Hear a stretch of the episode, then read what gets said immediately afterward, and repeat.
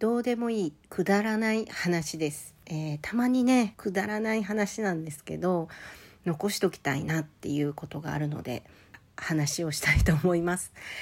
えー今日ですねコンビニに行ってきたんですね。でコンビニで洗濯用の洗剤を買いました。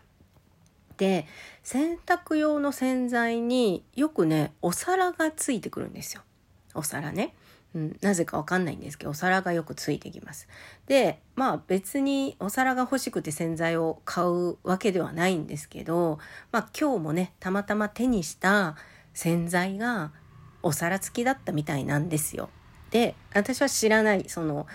あんまり見ないので何書いてるかインドネシア語でよくわからないので見ないで、まあ、手にしたわけですよ。この香りがいいかなとか、まあ、そういう理由で手にして持っていたらレジでね「これお皿がついてます」って言って書いてるみたいね「お皿がついてます」っつって。でもね今お皿がないんで「いいですか?」って言われて「あいいですよ」って別に欲しいわけじゃないからね「いいですよ」っつって。でまあ別にお皿ををあのもらわずに洗剤だけね持って帰ったんですけど。でもなんかちょっと、ま、待てよって思ってあの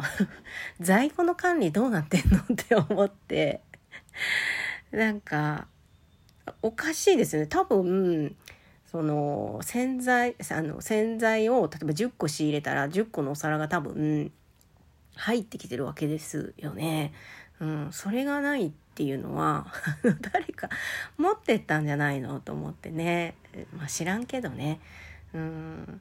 なんかすごいどうでもいいくだらない話なんですけど、まあ、在庫の管理をちゃんとしてないんだろうなっていう